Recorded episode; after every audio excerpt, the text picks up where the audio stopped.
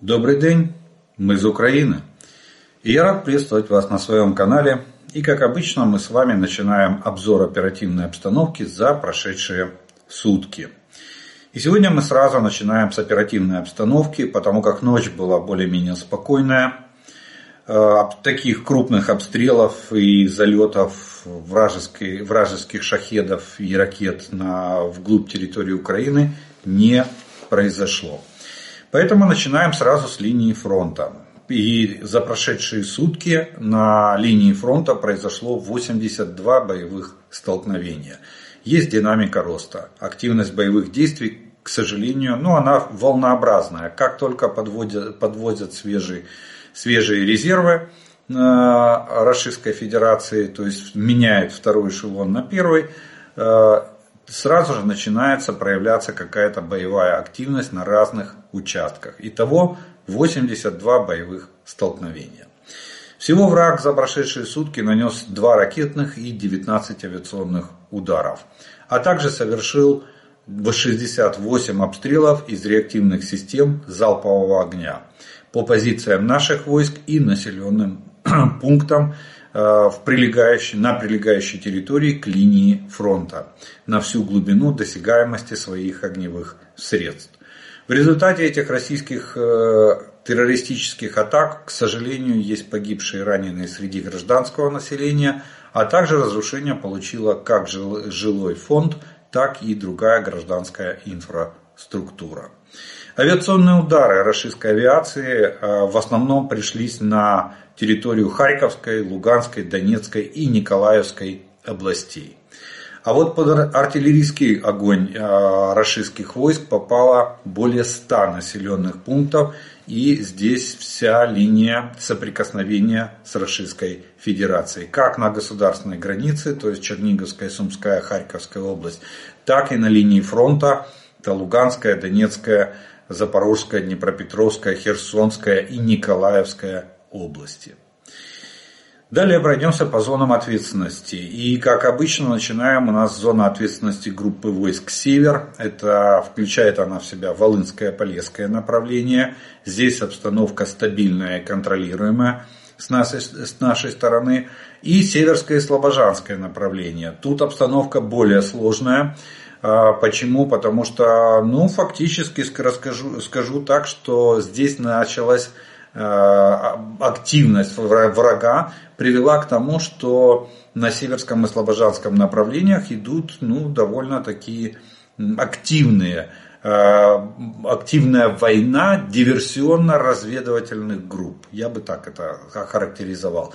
То есть враг пытается всеми силами проникнуть на нашу территорию, имитирует боевую активность, то есть не дает нам спокойно жить. Соответственно, мы вынуждены проводить контрдиверсионную деятельность в борьбе с ДРГ противниками. Ну и это перерастает в такие а, вооруженные стычки двух сторон. В, они прорываются на нашу территорию, мы пытаемся уничтожать э, ДРГ или не допускать их прорыва на нашу территорию. То есть здесь надо отметить, что и на Северском, и на Слобожанском направлениях боевая активность, к сожалению, начала потихонечку расти. А в остальном ситуация остается, а, остается неизменной в том плане, что враг сохраняет присутствие своих войск вдоль государственной границы, э, наращивает э, в инженерном отношении э, свою линию обороны, минирует приграничные районы на своей территории. Мы делаем абсолютно зеркальные вещи, наращивая оборону, обороноспособность нашей государственной границы. Ну и параллельно проводя борьбу с огневыми средствами врага, которые наносят удары по нашей территории. Далее у нас идет зона ответственности группы войск Хортица. Это уже линия фронта. Э, и, от, и открывает э, эту зону ответственности Купинское направление. Э, здесь немножко активность спала, она стабильна. 6 атак было за прошедшие сутки, в основном в районе Синковки, Табаевки. и Стельмаховке. Вот три таких можно отметить активных места, где враг пытается, пытался проявлять какую-либо активность. Шесть атак было на этом оперативном направлении. Все атаки были отбиты, враг, понеся потери, отступил на исходные рубежи линия фронта не изменилась. На Лиманском направлении здесь тоже немножко боевая активность снизилась, даже по сравнению с предыдущими сутками. И э, на, э, в районах населенного пункта Терным, Торская э, было осуществлено противником 5 попыток штурмовать наши позиции. Все они были безуспешные, мы отбились. И еще две атаки было вблизи Макеевки. Так что Э, так что ну, э, тоже они оказались для врага безуспешными, но надо отметить, что у нас был успех в районе населенного пункта Терны. Э, после отбития очередной атаки врага силы обороны Украины продвинулись вперед.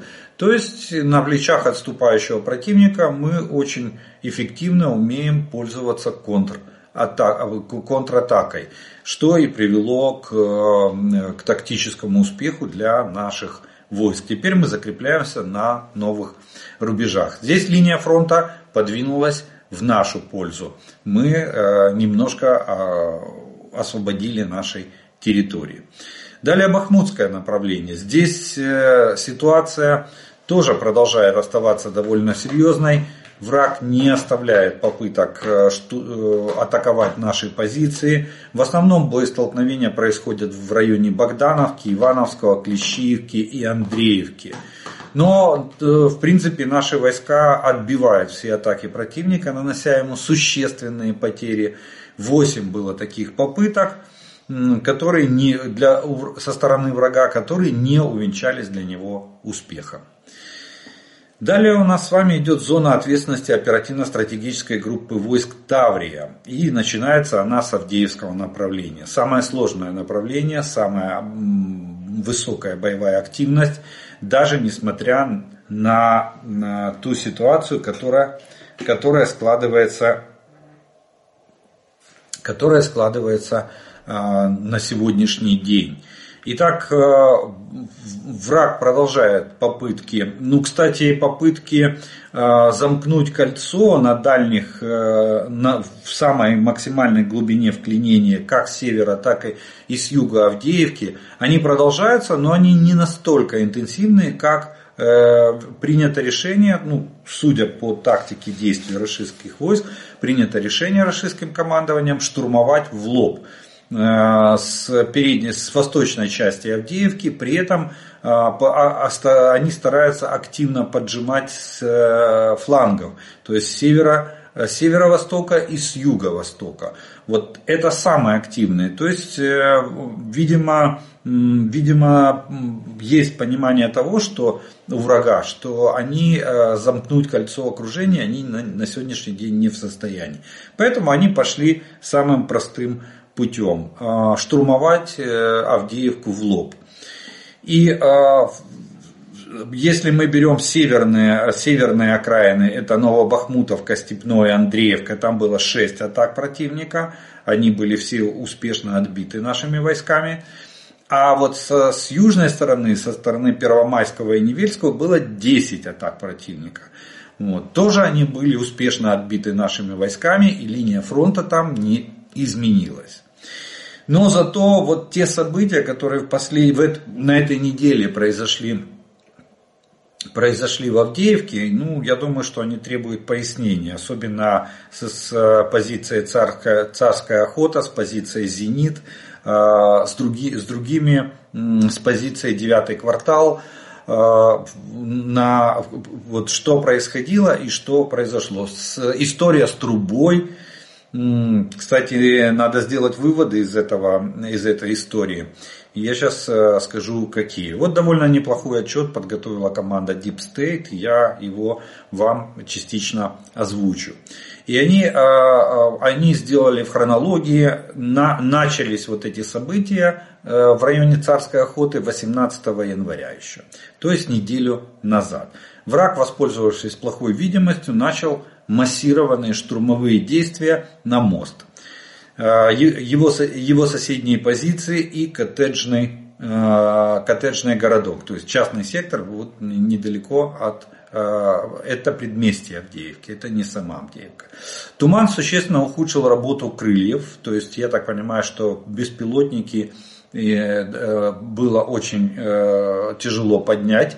Соответственно, у расистов выросли шансы быть незамеченными во время э, э, вовремя нашими наблюдателями и не провалить атаку э, через наши сбросы. Потому что, помните, я вам говорил, что сбросы с дронов, ну, для нас это просто будем так говорить, палочка-выручалочка. Сбросы срывают построение в боевой порядок. И фактически атака разваливается еще не начавшись. Вот здесь они использовали э, плохую погоду, плохую видимость и и пошли штурмовать э, в лоб. Мы не успели их э, вовремя засечь, соответственно, врагу удалось занять позиции, создать хаос, среди наших э, войск, потому что было непонятно, кто, где, какие позиции, кто отступил, кто остался обороняться.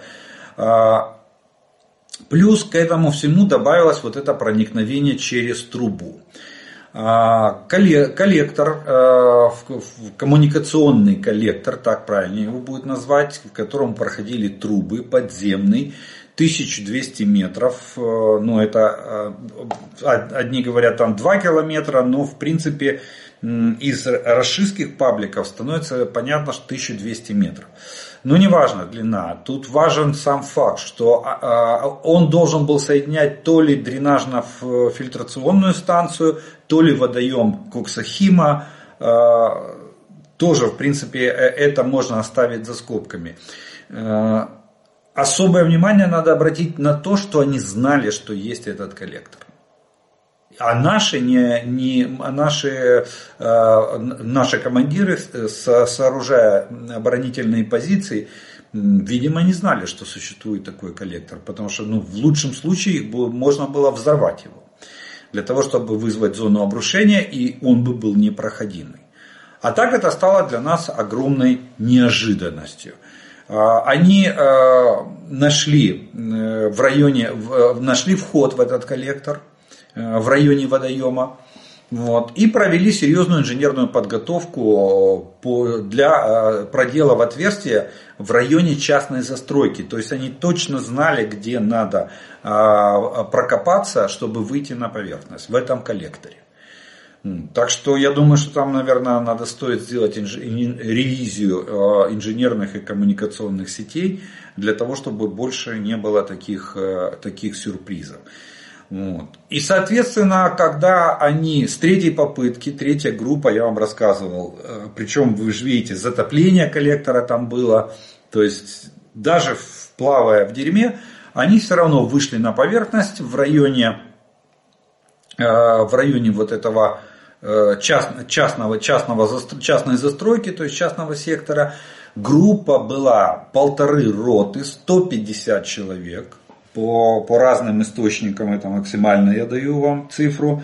Э, естественно, они оказались за спиной наших защитников. И, и позиция э, вот, царская охота оказалась в полном окружении врага. Э, к сожалению, часть защитников, э, наших защитников этой позиции погибла, часть попала в плен э, к рашистским оккупантам. Дальше, дальше ну, вообще начинает как бы происходить непонятные вещи. Вот то, что говорил я вам ранее, необъяснимые логически, потому что расисты разбрелись по частному сектору и начали занимать дома и быстро готовиться к обороне. Авангард врага пытался зайти к переезду, но получил отпор э, защитников этого переезда и отступил. Э, в атмосфере такой определенной паники даже были сообщения о потере э, позиции «Зенит». Но это, к счастью, потом было опровергнуто, не оправдалось. Она находится под нашим контролем и хорошо защищена. Дальше силы обороны пытались перехватить инициативу. Были совершены атаки на частный сектор и на царскую охоту.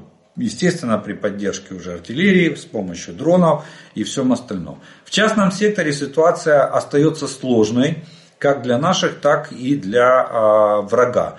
Э, у царской охоты, ну там она перешла как бы в серую зону. Так же, наверное, как и частный сектор, потому что враг ушел из, э, из царской охоты на сегодняшний день, и она, она находится в серой зоне. То есть там нету ни наших войск, ни войск противника.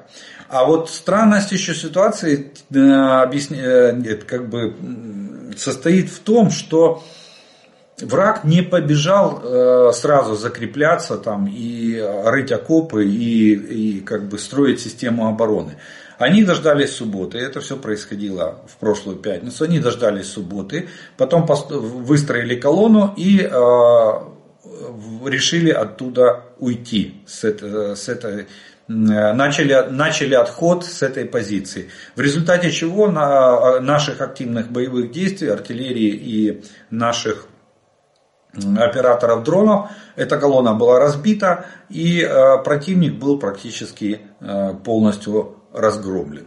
Потом они уже там пытались э, и, я так понимаю, за, подкреплением ездить в Есиноватую, как показывает, видимо, наша войсковая разведка. Потом пытались выставлять станции радиоэлектронной борьбы. Вот.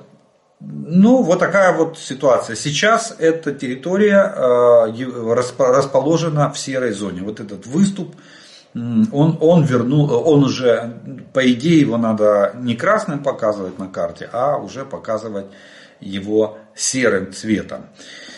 Э, тем временем враг не оставляет попыток э, сравнять Авдеевку с землей. То есть тактика выжженной земли, тактика огневого вала, она остается основной в Российской Федерации. За прошедшие сутки э, насчитали, насчитали наши защитники Авдеевки, насчитали 80 ударов кабами, керованными авиабомбами по э, населенному пункту Авдеевка. То есть, ну вы представляете, а если это были 250 или 500 килограммовые бомбы, то мощность взрыва можно себе только представить.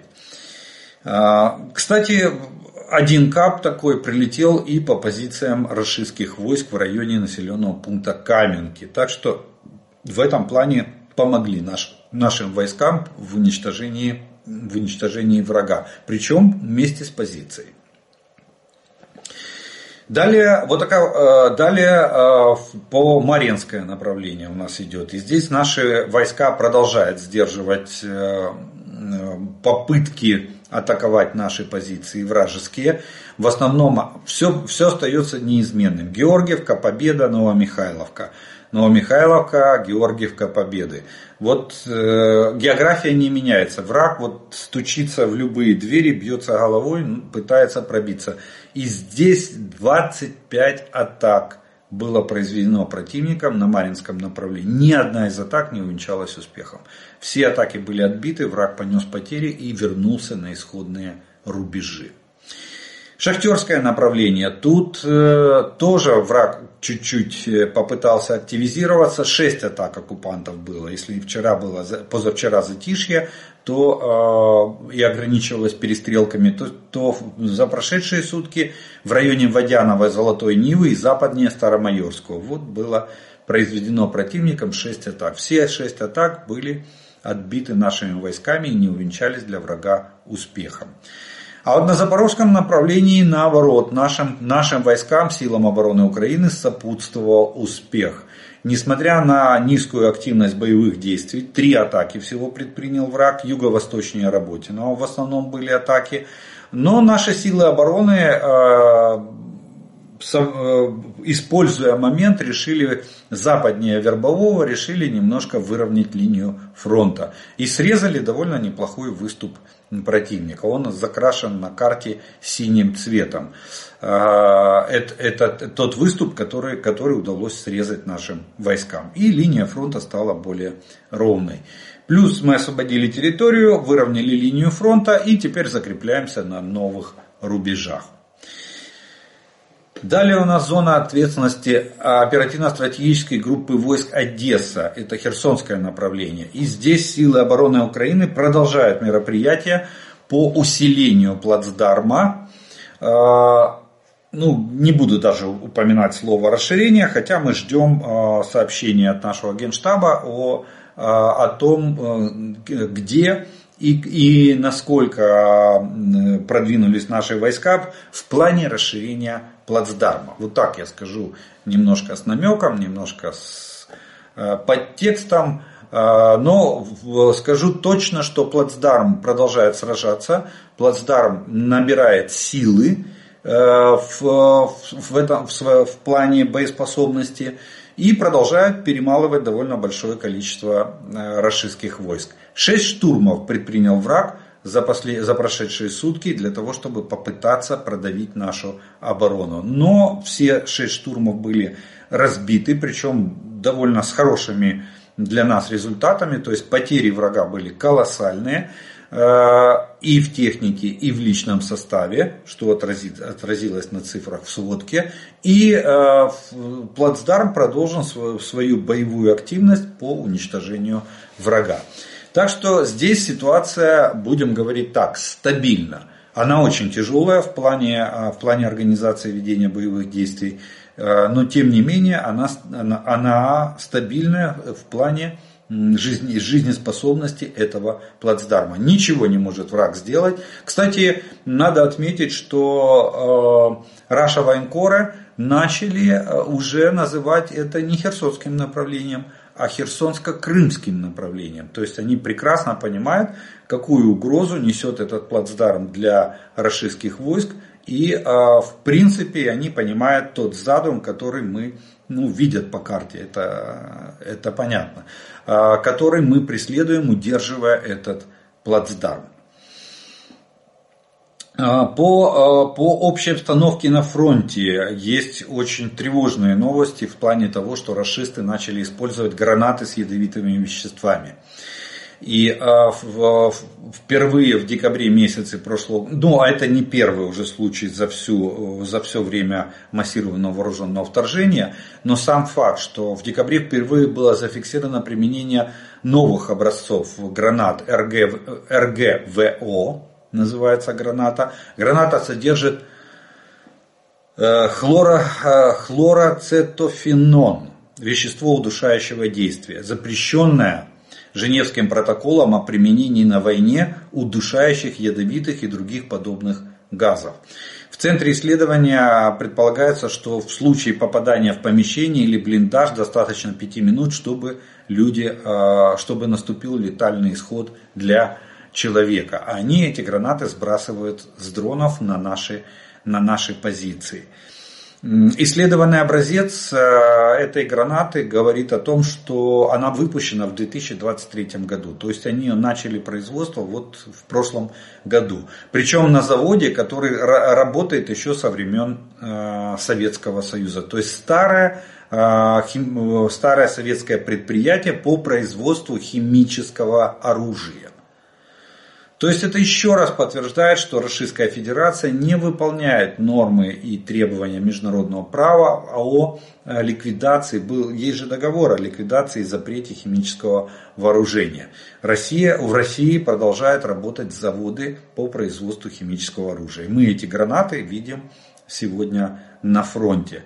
Данный факт задокументирован и передан в Гаагский трибунал. Этот факт будет включен в э, уголовный иск а, Украины против России за вооруженное вторжение.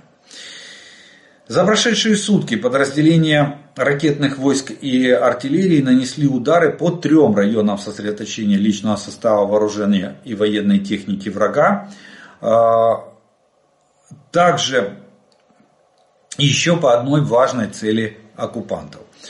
Ориентировочные потери врага за прошедшие сутки составили в личном составе 990 оккупантов, в технике и вооружении в танках 8 единиц, в боевых бронированных машинах 16 э, единиц, в артиллерийских системах 15 единиц, в э, крылатых ракетах 1 единица, Х-59 была сбита, э, в автомобильной технике 20 единиц и специальной технике 5 единиц. Вот, э, вот такие потери понес враг за прошедшие сутки. И, в общем, такая военная обстановка сложилась на всех оперативных направлениях и на линии фронта от Сватова до Олешек. Ну и пару слов мы скажем с вами о военно-политической обстановке, которая происходит в Украине и вокруг нашей страны. И надо отметить, помните, была новость несколько недель назад о том, что Нижняя палата парламента Италии проголосовала за продолжение военной помощи Украины. Сенат Италии поддержал решение, точнее правительство Италии проголосовало. Так вот, Сенат Италии поддержал решение правительства о продлении военной помощи для Украины. Э, Сенат дал зеленый свет постановлению о продлении разрешения на передачу военных активов в Украине до 31 декабря 2024 года. То есть на весь 2024 год э, в Италии у нас открыт карт-бланш на поставки вооружения о чем договоримся с э, итальянским руководством, а такое вооружение мы и получим. Напомню, что Италия нам передавала э, комплексы ПВО, в том числе и сам ТИ, у нас итальянский вариант с французскими ракетами, который, который является аналогом комплекса Patriot. Так что вполне может быть что дальше мы будем сотрудничать. Ну, плюс они передавали артиллерию, гаубицы, самодвижущиеся. Я вам объяснял, чем она отличается. Она буксируемая, но имеет двигатель и может передвигаться на небольшие расстояния самостоятельно без тягача. А, вот. Ну и боеприпасы, имущество и, другие, другое военно, военно-технические принадлежности передавала нам Италия в ходе этих двух лет. Так что все продолжается. Тем более, что пресса отмечает, что премьер-министр Джорджия Мелони была непоколебима в своей решимости помочь Украине.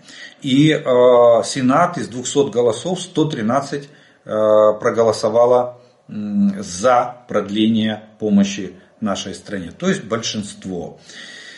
Далее, а, Европейский Союз намерен утвердить 13, 13 пакет санкций против э, РФ до 24 февраля. Об этом Financial Times сообщает. Также планирует, э, внимание, очень важная информация, также э, Европейский Союз планирует выделить Украине 5 миллиардов евро из замороженных российских активов и согласовать передачу еще, еще 50 миллиардов в течение 4 лет. Ну, я бы так сказал. Издание отмечает, что, э, что против выделения выступала Венгрия, э, хотя в Брюсселе надеется, что э, Венгрия, ну, в принципе, есть уже заявление министра иностранных, кого-то из представителей Министерства Венгрии о том, что Венгрия проголосует за выделение вот этого пакета помощи. Ну, я вам говорил, что Венгрия сейчас попала в очень нехорошее положение в плане того, что э, Орбан, Орбан поставил себя в позицию Баба Яга против по очень многим вопросам, как внутри европейским, так и в натовских вопросах. Э, ну, мы об этом еще сегодня поговорим, а опять же о Викторе Орбане и о Венгрии.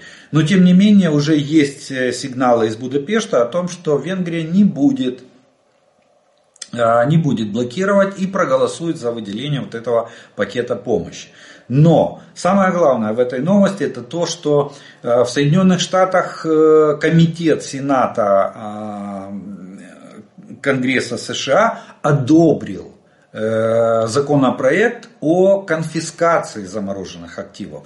Здесь, я так понимаю, что 5 миллиардов из замороженных российских активов и э, собирается выделить. То есть э, финансирование, независимо от того, примут там пакет э, финансовой помощи в Соединенных Штатах, вот этот отдельный на 61 миллиард или нет, ну, я так понимаю, что у нас появляется реальный источник э, финансирования нашей войны за счет Российской Федерации. Так что можно сказать, что процесс уже э, начался по, по изъятию этих активов и передаче их нашей стране. Какая-то часть, я так понимаю, будет передана на войну, именно на вооружение, а какая-то часть, большая часть, скорее всего, конечно же, будет передана на восстановление и инвестиции в счет репараций со стороны Российской Федерации. Так что лед тронулся, как говорил Остап Бендер. Министр обороны э, Германии сделал заявление, он сказал, что война в Украине зашла в тупик. Никаких территориальных успехов ни с какой стороны на сегодняшний день нет. Но украинцы продолжают очень успешно обороняться, особенно на юге страны и на востоке, отметил, отметил а, пан Писториус. Но он также подчеркнул, что был бы, а, был бы осторожен с прогнозами, поскольку усилия Путина огромные и бесчеловечны, особенно в восточных регионах. Ну, понятно опасения Запада, потому что, с одной стороны, они понимают прекрасно, что ресурс, особенно человеческий ресурс, который, кстати, РФ на сегодняшний день на фронте сделала самым расходным материалом, человеческий ресурс. Они берегут патроны, они берегут танки, они берегут артиллерию, но они не берегут солдат. Это у них самый расходный материал на сегодняшний день. Даже, даже так можно, не ресурс, а материал. Вот, судя по тому, как они ведут боевые действия. Но тут же Писториус добавил, что, э, а точнее он не добавил, он анонсировал поставку следующего вооружения в, в Украину в 2024 году. Тут не все есть цифры, потому что некоторые э, не определены. Например, системы ИРИС-Т будут передаваться в Украину в течение года. Сколько систем пока неизвестно. Дальше зенитные установки «Гепард», которые, кстати, получили вторую жизнь, потому что их собирались вообще-то снимать с вооружения, как морально устаревшие. А сегодня Гепард показал себя великолепно в борьбе с э, дронами и беспилотниками. То есть шахеды он щелкает как орехи. Далее э, дополнительные артиллерийские системы нам будет Германия поставлять с более чем 230 тысяч боеприпасов, то есть почти четверть миллиона. Это, это только Германия. Это не входит в 1,4 миллиона боеприпасов, которые нам собирается в этом году поставить Европейский Союз. Далее планируется отправка более 80 танков «Леопард» в версии А5 дополнительные боевые машины пехоты, дополнительные инженерные машины и мостоукладчики, 450 бронеавтомобилей, системы разминирования, дроны и радиолокационные системы э, и системы разведки. Вот такой перечень а, анонсировал министр обороны Германии. Будет вооружение, которое будет на протяжении года передаваться Э, силам обороны или вооруженным силам Украины. А также Германия в этом году планирует обучить 10 э, тысяч украинских военнослужащих. Ну, практически три бригады. Э, это, ну, если брать так, по численности для понимания. Хотя я думаю, что это будет не, не общевойсковые подразделения, скорее всего, будут специалисты в различных сферах, а, обучения вооружению. Может быть, понадобится обучать персонал, если нам будут предоставляться какие-то новые образцы вооружений, особенно.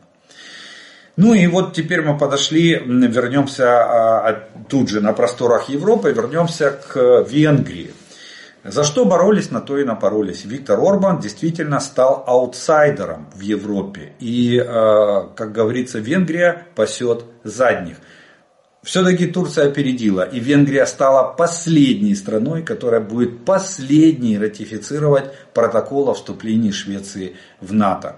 И на днях э, турецкий парламент, э, ну сначала комитет утвердил, потом Эрдоган рекоменда... комитет рекомендовал парламенту проголосовать, Эрдоган сказал да, парламент проголосовал, Эрдоган сегодня подписал э, официально утвердил ратификацию Турции членства Швеции в НАТО. То есть по турецк... Э, согласно, согласно решению турецкого парламента, Швеция является членом НАТО. Венгрия стала главным тормозом на пути э, Швеции в Североатлантический альянс. И как, как бы ни, ни пыжились, как бы не а, оправдывались теперь венгерские политики, факт остается фактом. Венгрия аутсайдер в плане, э, в плане вступления Швеции в НАТО. И, кстати, по многим другим вопросам, видите, по блокировке финансовой помощи Украине тоже бодались-бодались, но решили, решили проголосовать.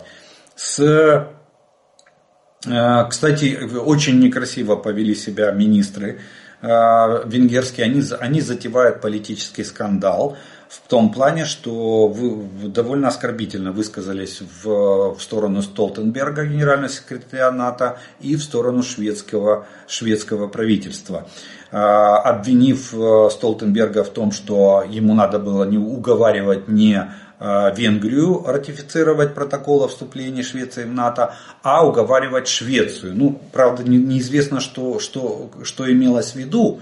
Вот. И, и заявили, что э, не надо на, на, на нас давить, имелось в виду на, венгерских, на венгерское правительство э, в плане, э, в, в, плане ратифика, ускорения ратификации. И даже сейчас они пытаются там, требуют извинений, непонятно за что, за то, что они затянули так с ратификацией протокола, наверное. Вот. Ну, вот, вот так вот они себя еще некрасиво повели попав в такую, же, в такую некрасивую ситуацию. Далее, а, помощник госсекретаря Соединенных Штатов сделал заявление, что наступление Украины будет в 2024 году, то есть в текущем году. Действия вооруженных сил Украины будут вокруг Черного моря и Крыма отметил он. Достичь победы, по его словам, может, можно будет благодаря все еще ожидаемой дальнейшей финансовой помощи Соединенных Штатов и, европейских, и европейскими обязательствами.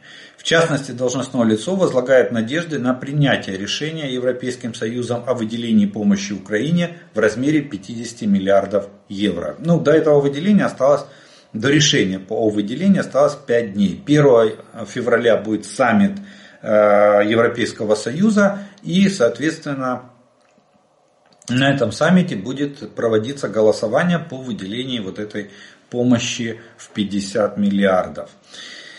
И о, Джеймс О'Брайен, помощник госсекретаря США по Европе и Евразии, сказал, что стратегия военной кампании Украины в этом году, чтобы победить э, Российскую Федерацию, наступательная.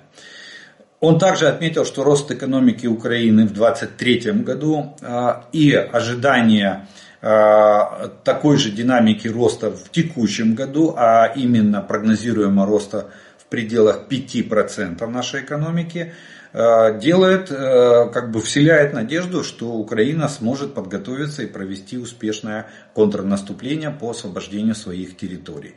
Соединенные Штаты верят, что до конца 2024 года Украина станет сильнее и будет иметь лучшие позиции для определения своей, э, своего будущего. А ее будущее это американская помощь для победы.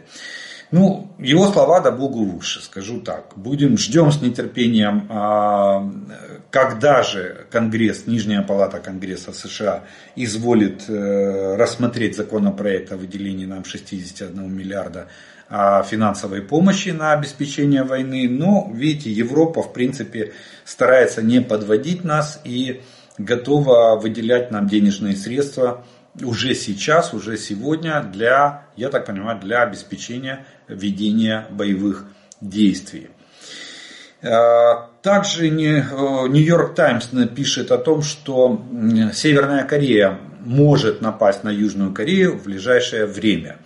Хотя, ну, тут э, издание ссылается на официальных лиц Соединенных Штатов, не называя их, и пишет, что северокорейский диктатор Ким Чен Ын перешел к более жесткой и враждебной политике в отношении Южной Кореи. Такая риторика хоть и является частью провокации, но ее следует воспринимать всерьез. Это понятно, что хочешь мира, готовься к войне. Но в то же время нет никаких признаков, признает само издание, что что Северная Корея готовится к Великой войне. В частности, из-за решения передачи России своего вооружения. То есть, э, вот этот миллион снарядов, то, что мы и говорили с вами, что отдавать боеприпасы, при этом отдавать приказ, параллельно два приказа а, на подготовку к войне и отдать боеприпасы. Так как чем готовиться к войне, если боеприпасы убывают в Российскую Федерацию? Если только там за спиной не стоит Китай, который готов поставить там вместо этого миллиона 2 миллиона или 3 миллиона боеприпасов. Думаю, что китайская промышленность сейчас именно над этим и работает, чтобы эти миллион боеприпасов произвести и быть в готовности перемещать. Ну и вот э, интересная очень информация о том, что Путин по неофициальным каналам предлагает Соединенным Штатам обсудить меры безопасности для Киева. Об этом сообщает издание The Economist. И э, что Путин дает понять США, что готов обсудить завершение войны, э, готов обсудить вопросы безопасности э, Киева и э, при этом даже закрыть глаза на вступление, на, на отсутствие нейтрального статуса и вступление Украины в НАТО. Вот такое, лишь бы закончить войну. Это, кстати, вот то, что я вам говорю, что они понимают, в Кремле не, не дураки, там уже все посчитали, они понимают, что сдувается экономика и завтра деньги могут кончиться. А, и это грозит э, и как финансовым, так и экономическим кризисом в, э, в, в Российской Федерации. И тогда просто будет катастрофа. Если этот кризис э, обрушится на, на РФ, то это будет катастрофа. Рухнет фронт. Весь фронт рухнет. Он просто разбежится. Вот. И еще неизвестно с какими последствиями для самой России. Поэтому, видите, сигналы идут. И, и, а, но Кремль хочет застолбить за собой захваченные территории. 18% территории Украины, которые они сегодня контролируют, оккупированные Кремлем, это как бы вопрос, который не обсуждается. Так э, дает понять в своей статье журнал The Economist по Э, на основании данных, своих данных, что вот таки, так, такой сигнал, типа мы готовы, там, хотите забирать Украину в НАТО, в ЕС, но все, что мы завоевали, все наше, вот по такому принципу. Вот. Э, и тут же, буквально не прошло и суток, как э, из Кремля раздается знакомый голос, да более знакомый голос Песков – Выходит на, на арену силачи, и Песков говорит нам о том, что в Кремле не согласны а, с сообщением Bloomberg, только непонятно почему Bloomberg, может Bloomberg перепечатывал статью The Economist а, о вот этих сигналах, о якобы готовности РФ отказаться от требований к Украине о ее не вступлении в НАТО и нейтральном статусе. То есть Песков не опровергает от, э, тот факт, что, э, что э, Кремль просит у Вашингтона прекращения войны, понимая, что они долго не вытянут войну в долгую, а тем более с Западом, коллективным Западом, потому что они нас поддерживают. Вот. Но вопрос нейтрального статуса они не готовы обсуждать. То есть они, они фактически, Песков говорит о том, что они сообщают, э, подают сигналы о начале переговорного процесса, но на условиях Москвы. Естественно, такой вариант нам, э, нам неприемлем на, на, сегодняшний, на сегодняшний день. У нас одно единственное условие – это полный вывод российских войск с территории Украины в границах 91 года. А там хоть трава не расти. Мы можем даже не садиться за стол переговоров. Можем, э, вполне можем даже как бы э, приступить к израильскому варианту, когда линия границы станет линией фронта. И огневое воздействие может продолжиться и на государственной границе. Вот. Но а, а, либо, либо можем начать переговорный процесс. Но только на границе 91 года.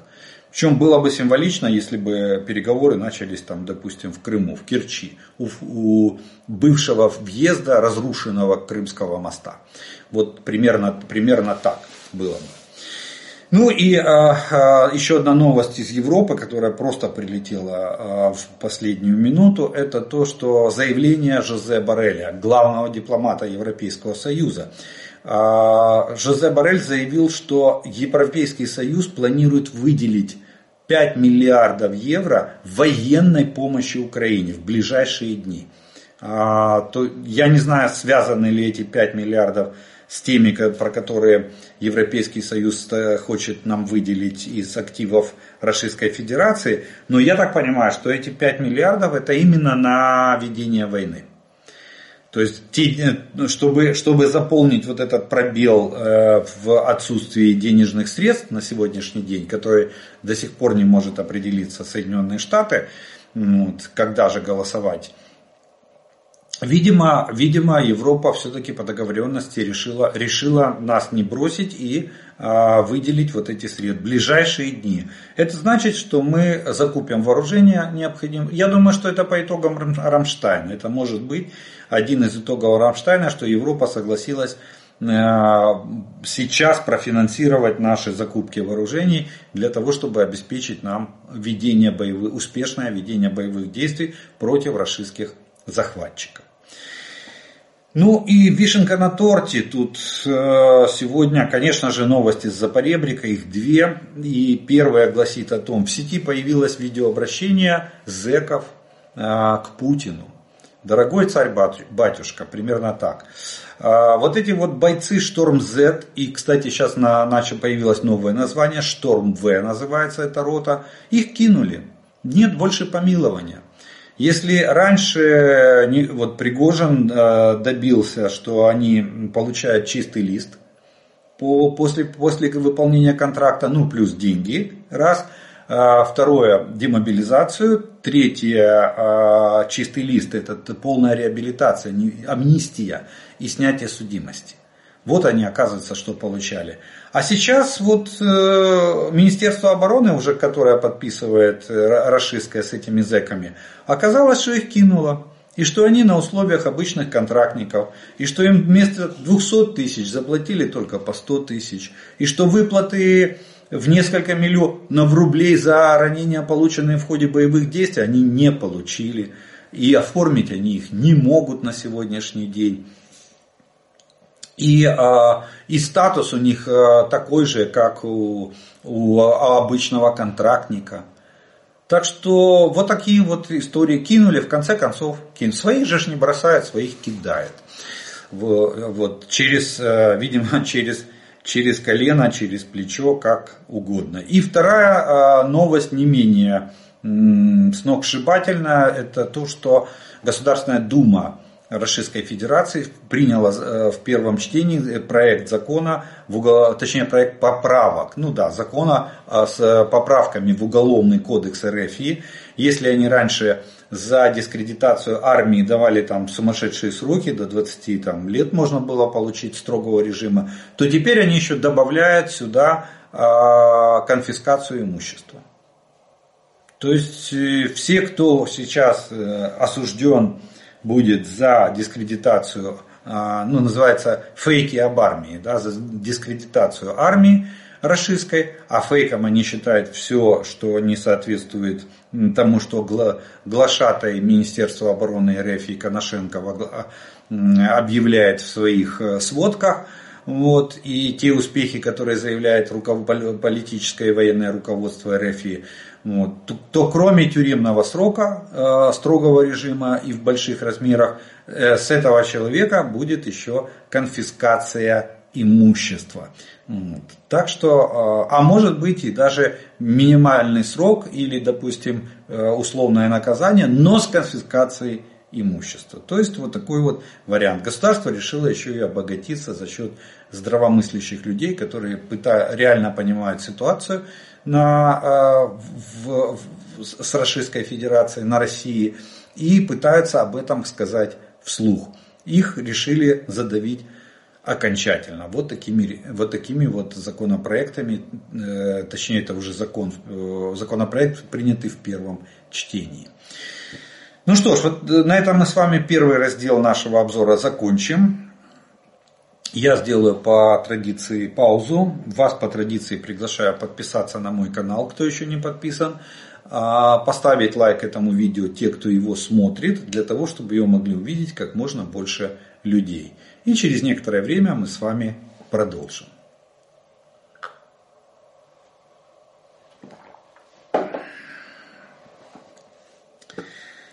А продолжим мы с вами, как обычно, по традиции, это,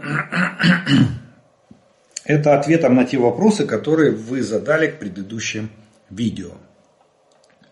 И первый вопрос сегодняшнего дня прозвучит следующий, очень тяжелый вопрос.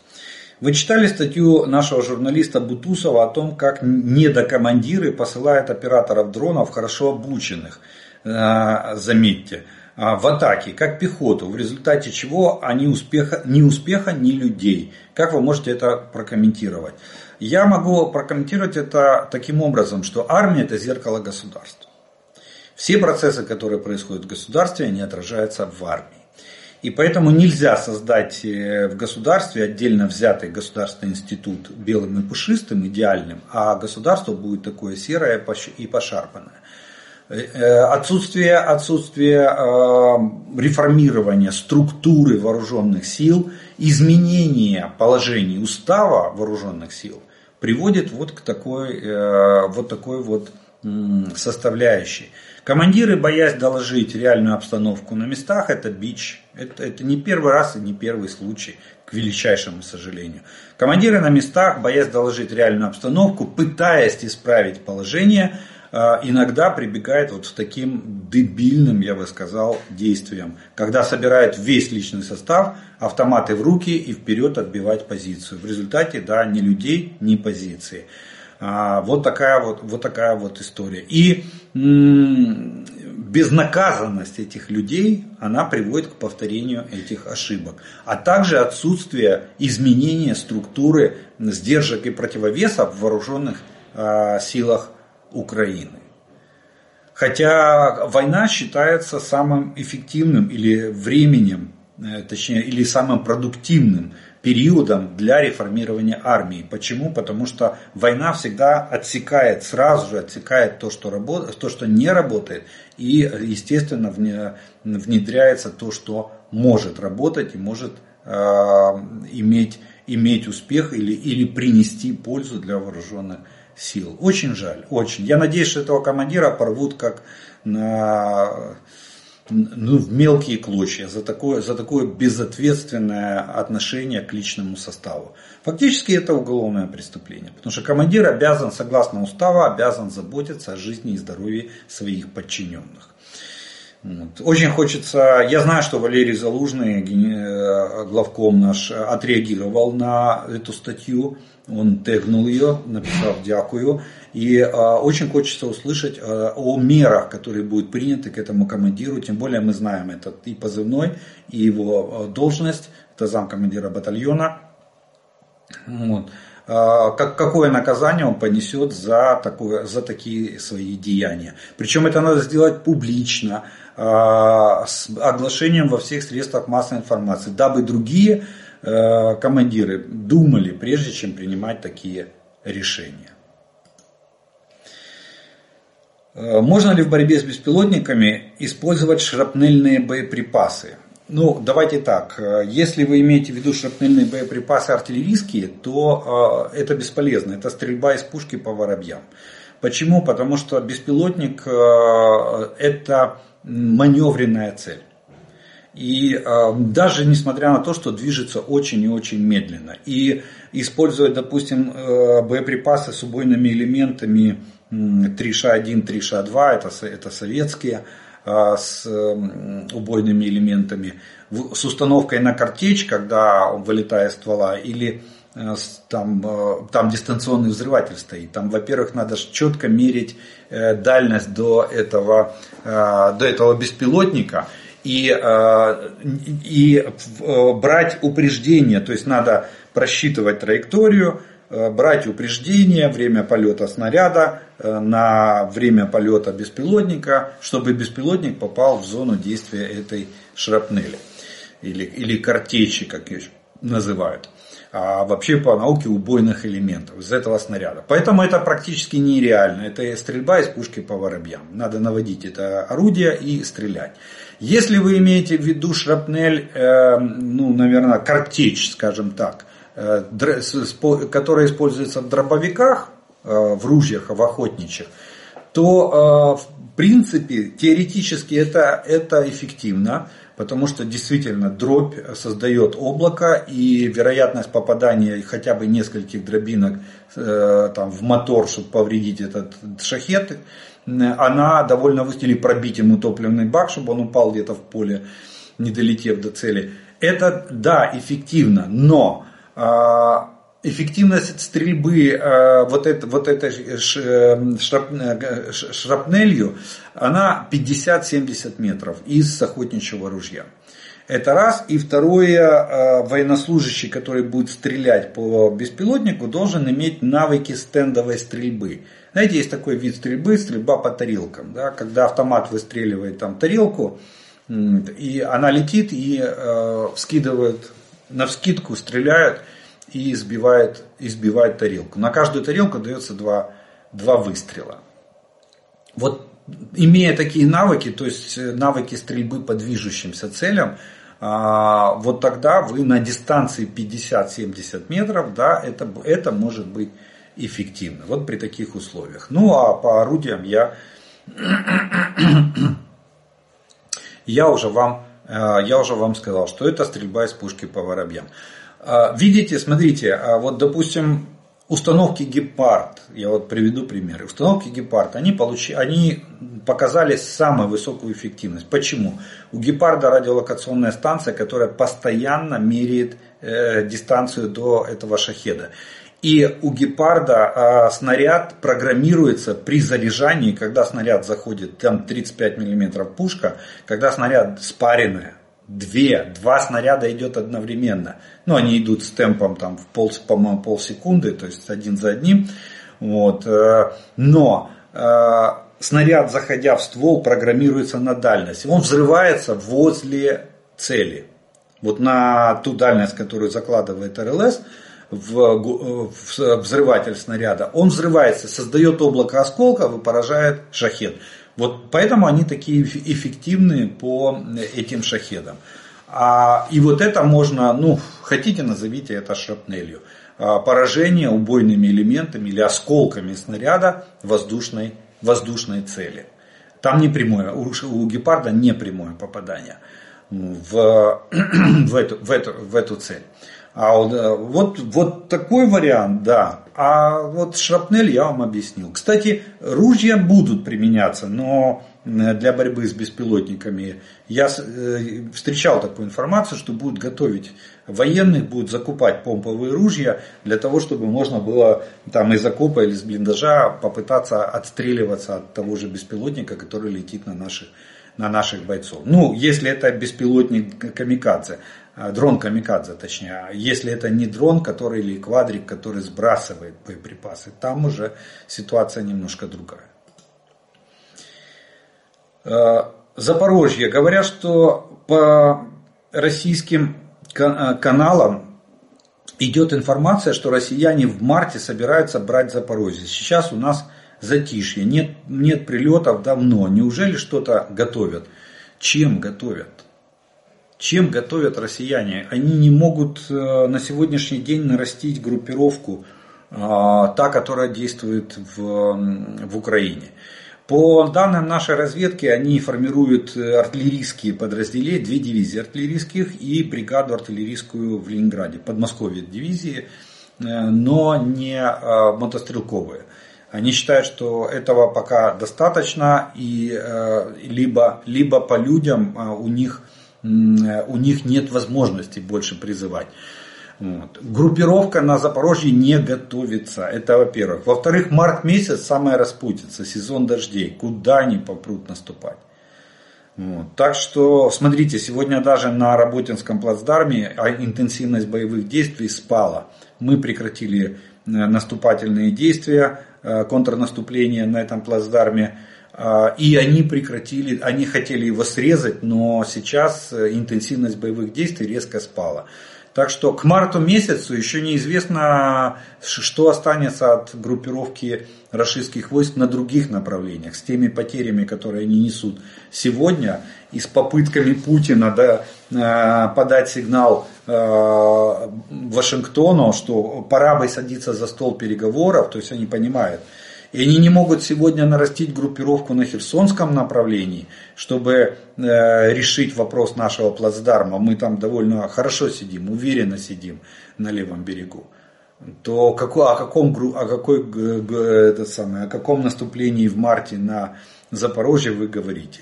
Пока нет вообще никаких оснований. Усиление группировки, формирование ударных группировок на запорожском направлении на сегодняшний день нашей разведкой не отмечается. А если в марте наступать, то осталось ну, месяц, полтора максимум. Тем более февраль самый короткий месяц из, в году. Так что нет, э, пропаганда рассказывает, да, они не могут другого сказать по рашистскому телевидению. Потому что они же в Конституцию записали и Запорожскую область, и Херсонскую область. И поэтому они, конечно, да, мы завтра будем наступать, послезавтра Киев возьмем. Это, это будет для последнего дня войны. Поверьте, пропаганда будет э, расистская работать и убеждать электорат, что идите голосуйте за Путина, потому что завтра мы победим, завтра мы возьмем... Вот переизберите Путина и будем брать Киев. Все, сразу пойдем брать Киев. Поэтому делительно делите, фильтруйте информацию, воспринимайте это как, э, э, как данность работы расистской пропаганды. А, продолжая традицию глубоких и острых вопросов на канале, спрошу, можно ли 92-метровую яхту Медведчука, которую нам э, передает Хорватия, приспособить под минный тральщик или под десантный корабль. Представляете э, перемогу? Швартуется такая яхта в Крыму, а оттуда нежданчик в виде бойцов спецподразделения, как говорится, добрый вечер, мы из Украины. Э, ну, нет, яхта делается совсем с другого материала. Боевые корабли, десантные и тральщики делаются из стали. Э, со всеми вытекающими последствиями яхта делается из пластика, дерева, ну и других там легких материалов. Поэтому э, это не, не... Вот вариант, если бы, допустим, ну, кстати, нам ее сейчас передают, у меня большие сомнения, лучше бы они ее продали и вернули нам деньгами. Вот. Или, или мы выставим эту яхту на продажу и на эти деньги купим, а, купим допустим, те же э, эти самые, купим комплектующие и произведем а, морские дроны, морские беспилотники. Вот это будет, да, эффективно. Вот это будет добрый вечер, мы из Украины. Как раз. И по тому же Крыму, швартуясь в крымских портах, заходя в Инкерманскую бухту и громя остатки Черноморского флота и Рефии, вот это вот будет, на мой взгляд, самое эффективное и самое успешное. Так что деньги, вырученные от продажи этой яхты, пустить на нужды обороны страны. А, по свежим следам очень больной, а иногда смертельный вопрос харьковчан. Если, если невозможно сбивать несущиеся на нас ракеты и нечем закрыть небо, то почему не уничтожать до полного результата установки выпускающей ракеты по Харькову? Только за последний массированный удар погибло 10 человек и 40 раненых. Разве наши жители не заслужили своей стойкостью быть защищенными? У нас государство для людей или люди для государства, как расходный материал. Извините, наболело. Спасибо за а, информацию, пожалуйста, ответьте. А, я вам отвечу, что у нас э, очень большая проблема э, в том, что в том, что поймать, это мобильные установки. Если бы это были стационарные позиции, мы бы давным-давно их разнесли. Э, да, у нас кроме дронов на сегодняшний день нечем туда достать. Может быть, реактивные снаряды э, к РСЗО «Альха» могут достать 120 километров, но надо еще их произвести, эти снаряды. С этим проблема. Вот. Э, поэтому пока нет данных. Установки все мобильные. Вот эти С-300, они все мобильные. Они выезжают, разворачиваются, делают пуск и уезжают. Все. Как вы, как вы их поймаете? Ну, я не знаю, ну должна стоять какая-то, был бы баллистический ракетный комплекс, который там 2-3 минуты подлетное время, если бы он стоял на стартовых позициях, дежурил, а в это время там разведка в режиме онлайн видела, что разворачивает, выехала пусковая установка комплекса С-300, разворачивается в боевое положение, и вот тогда по ней грохнуть, да, тогда да. Но у нас такого нет, к сожалению. Понимаете? У нас нет такой возможности. Дрон пока туда доковыляет, они уже 10 раз уедут. Вот, вот и все, это раз. Опять же, дрон надо точно навести. Например, дрон, если бы была возможность, дрон бы мог сопровождать эту, преследовать эту пусковую установку и добить ее даже после стрельбы, даже после пусков, чтобы она в следующий раз не выехала. Вот. Но, к сожалению, такой возможности нет. Видите, мы э, предположили, что там боеприпасы ну, вот этот ИЛ, одна из версий, да, что там были боеприпасы э, к комплексу С-300, и поэтому он был, э, поэтому был сбит. Но на пока, но это, это не принесло результата и облегчения. Это раз. Второе, мы еще не знаем достоверно, правда, э, мы сбили или не мы сбили этого. Если, если наш, опять же, наша разведка определит места хранения этих ракет, я думаю, что 100% туда полетят наши дроны. Э, для того, чтобы постараться этот склад с, с этими ракетами уничтожить. Ну а на пока вот такая вот ситуация, э, к сожалению, которую, которую пока что исправить нечем. Не то, что нельзя, нечем исправить. А, а объясните, пожалуйста, как получается, что в последние дни количество боестолкновений уменьшилось, а количество артиллерийских систем, которые ВСУ уничтожает, значительно, а, замечательно увеличилось. Низкий поклон, а, слава защитникам Украины. А потому что мы охотимся, на, на артиллерию мы охотимся отдельно. Э, и когда уменьшается количество боевых столкновений, тогда у наших операторов дронов появляется шикарная возможность начать охоту на российскую артиллерию. Кстати, и э, применение артиллерии российской вырастает, когда уменьшается, э, уменьшается количество атак, то возрастает огневое воздействие на наши войска. То есть надо как бы дистанционно на врага воздействовать, наносить огневое поражение, чтобы к следующей атаке э, максимально ослабить противника. Это как бы закон ведения войны. Так вот, наши операторы дронов фактически э, когда им не надо поддерживать э, пехоту и громить наступающего врага, они куда переключаются? Конечно же, на артиллерию. Конечно же. И у нас на сегодняшний день мы мы э, применяем тактику просто охоты на артиллерийские системы врага. Просто тактика охоты. А, понимая прекрасно, что это основа огневого поражения, э, нашего огневого поражения со стороны врага. Поэтому мы стараемся максимально выбить артиллерию из рядов, э, из рядов российских войск, для того, чтобы обеспечить жизни этот самый жизнеспособность нашей, нашей піхоти.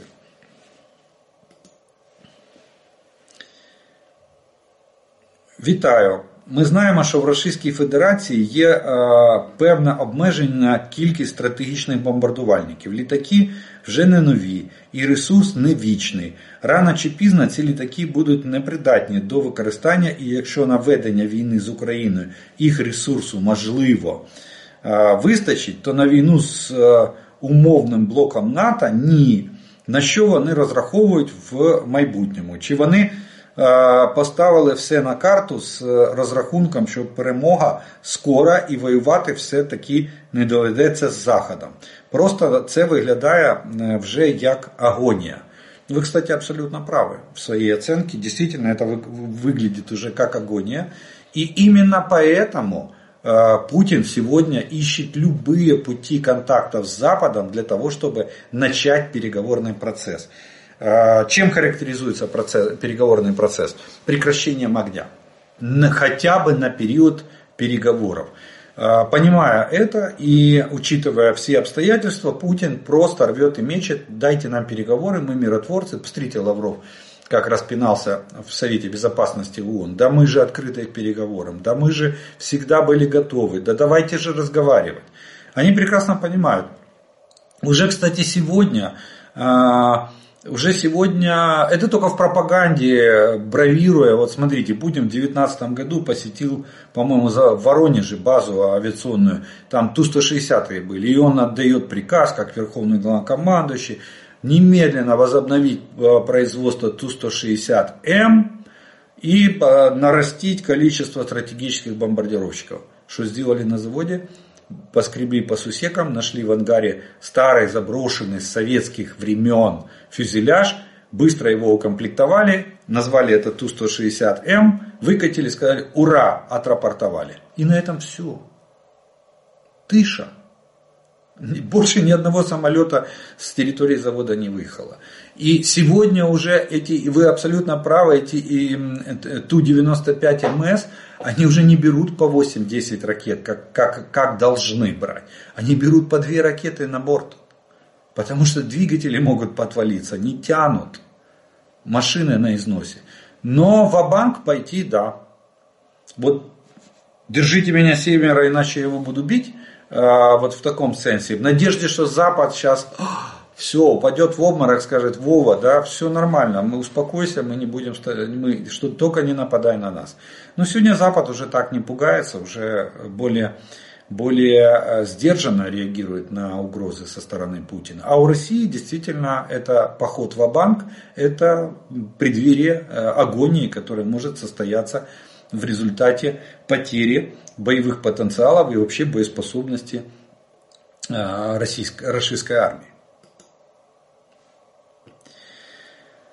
А, ну что ж, э, на сегодняшний день мы вопросную часть э, с вами закончим в этом обзоре. И у нас остается третья часть, это комментарии, приветствия и пожелания, которые вы прислали к предыдущим видео. И первый комментарий сегодняшнего дня а, прозвучит следующий. Сегодня, кстати, очень много интересных и а, разноплановых комментариев. Так вот, первый.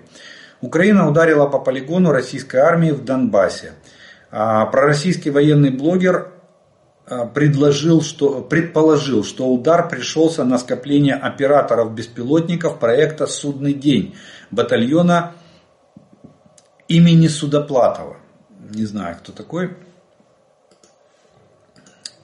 что им называют батальоны. Все верно, я попал служить в южную группу войск Венгрия.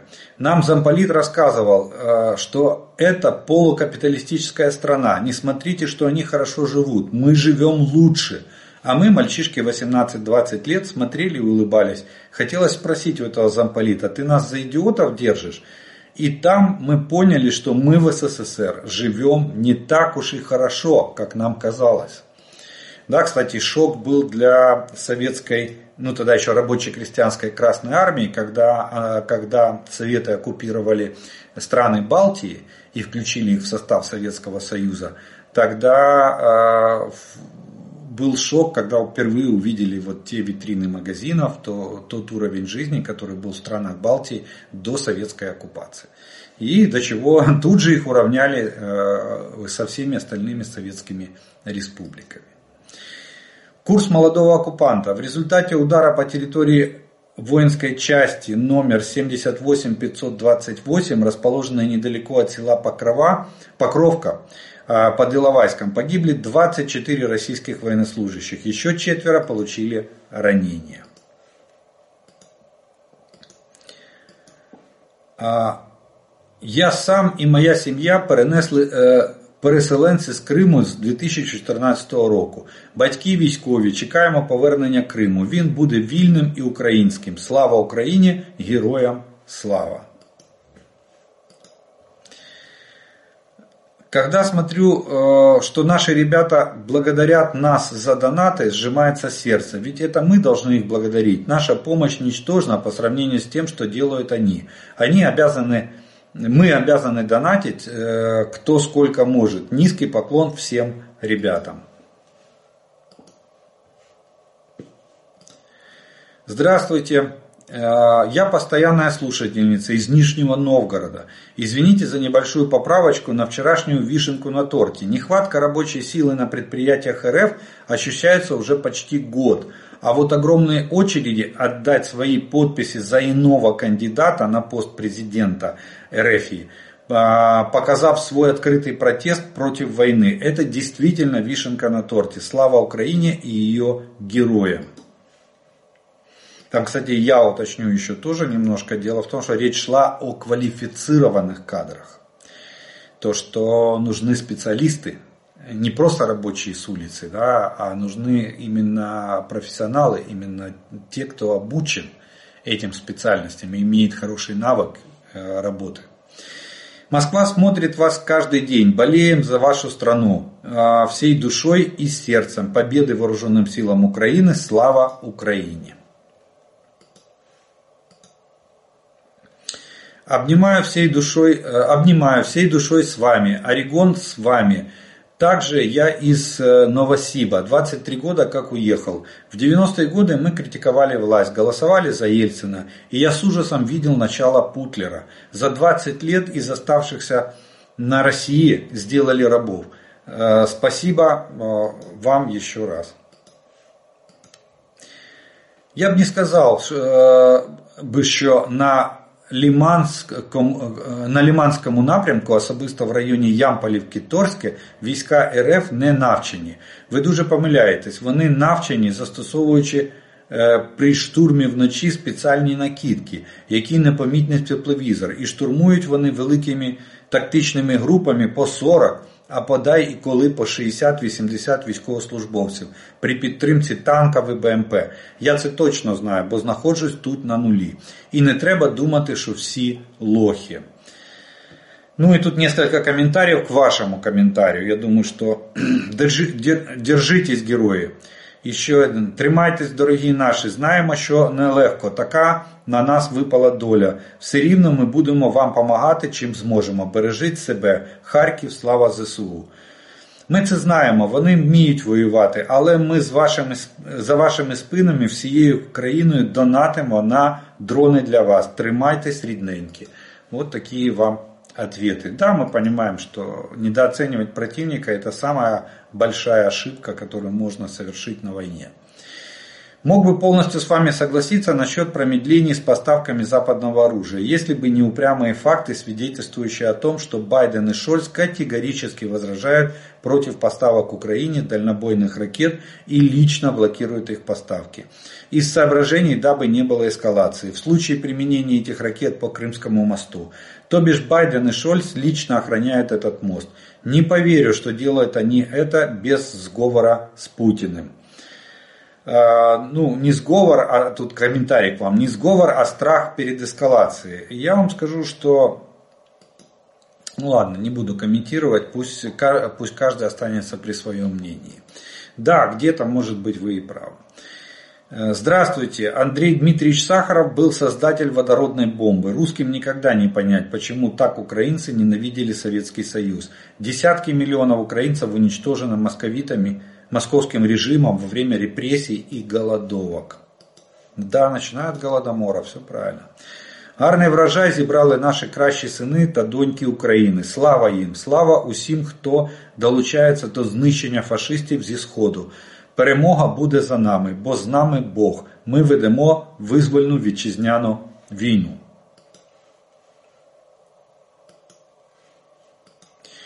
Бажаю президенту не забувати, що він гарант Конституції і не ставить її на паузу. Ну, Дуже хорошее такое замечание. Уважаемый Олег, как вы правы об СССР, про дефицит продуктов, даже хлеба, одежды, обуви. Вся жизнь, меньше мне 71 год, прошла в очередях. За всем ездили в Москву. Ну и, конечно, диктатура КПСС. Я в детстве, а в детстве я приезжал к бабушке в Украину. Она, родившаяся еще в XIX веке и знавшая жизнь до революции, мне всегда говорила, что Украина должна быть самостийной. А я спрашивала, что это значит. Она говорила о свободе, о независимости от России, со своими обычаями, со своими прекрасными песнями и желанием не жить в нищете, которая была в селах при советской власти, эксплуатирующие их, как рабов. И зачем возвращаться в прошлое? Это невозможно и не нужно. Не зря же делали перестройку, становились суверенными. Э, надо думать о будущем и делать все, чтобы в, соответ... в собственной стране жилось лучше и не мешать другим жить своей жизнью. А, я ровесник пана Жданова, вырос на передаче «Служу Советскому Союзу». К годам армейского возраста я уже собрал все армейские специальности до САВ, имел разряд по пулевой стрельбе и автоспорту, был полностью инициирован, э, э, да, инициирован пропагандой СССР. Я совсем не понимал значения э, союзных республик. Я рвался защищать СССР и помогать дружественным странам а к тому времени был Афган. Офицером я быть не хотел, но хотел быть настоящим э, прапором, как волонтир. Я был э, зомбиком. Лежа в госпитале, я начал размышлять, зачем Чечня, Грузия, и я прозрел. К тому моменту я уже четко знал, что угроза была не, не нам, э, СССР, а исходила от нас, от СССР. Родной брат как-то спорил, э, спросил меня, мол, а что тебе сделал СССР? А я твердо ответил, за пропаганду, железный занавес, украденную историю и за угрозу всему миру. Сейчас я вышел выше всех правительств. Самый страшный сон, как для меня, так это если Россия оккупирует Украину. Я опять вернусь в, мен, э, в менталитет россиян. Я не, не, не ненавижу россиян, но я не, не понимаю, не принимаю мышление и менталитет России. На парад не ходил и ни за одного президента или секретаря ЦК не голосовал. Только в 2000-х я понял, насколько я был обманут. Я помню, как э, время СССР так э, и, и что такое Россия. Сегодня я знаю, что такое Европа. Полностью согласен с ответом Олега. В СССР и РФ это сон кошмарный. Это как с 600-го Мерина сесть за руль э, Маргуновки из фильма Гайдая. Это инвалидная, инвалидная маши, э, машина или коляска, инвалидная коляска, которая была у Марганова в фильме Гайдая, операция и другие приключения Шурика. Я так понял. Вітаю! Хочу додати кілька слів до вашої емоційної відповіді ватнику з приводу совкового минулого. Я навчалась на першому курсі вузу в 91-му році і пам'ятаю, як батьки говорили перед референдумом, що Союз ніколи не випустить Україну, що без неї втрачається сенс існування тої тюрми народів. Але сталося інакше, і до тюрми повернулися. Повернутися ніхто не хоче. Це зрозуміло всім вільним людям, але це не про расистів. А помиляєтесь ви тільки в одному: явка і голоси на нашому референдуму нижчі тільки за щоп'ятирічні путлеровські. Там а, подекуди за 100% перевалює. Дякую за вашу працю. Ну, я же не сравнивал с выборами Путлера на пост президента. Я сравнивал с референдумами в других странах, ой, да, странах, бывших республиках. Там же тоже прошли референдумы. Вот я о чем говорил. Доброго дня, слава Украине! Украина переможе. Привет из Миннесоты. Несколько месяцев назад ездили в Киев, останавливались в Буче и в Ирпене. Проезжал по вокзальной. Подивилася з друзья, а, повидалася с друзьями детства. Поразилась, как быстро восстанавливается разрушенное. Очень хочется приехать опять в Киев и, конечно, на парад перемоги. Украина переможе. Э, спасибо за отличный ответ тому адепту СССР. Добавлю, что я выросла в Донбассе, сейчас оккупированном и в детстве узнала о нелюбви к Советскому Союзу и коммунистам.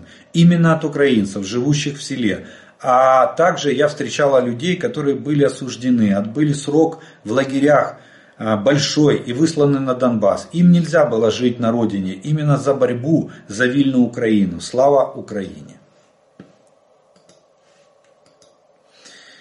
Здравствуйте. Вы часто говорите о том, что враг несет колоссальные потери. Так вот, хотелось бы сказать о том, что это колоссальные потери в нашем украинском понимании, а для них это мелкий сопутствующий ущерб, не стоящий особого внимания.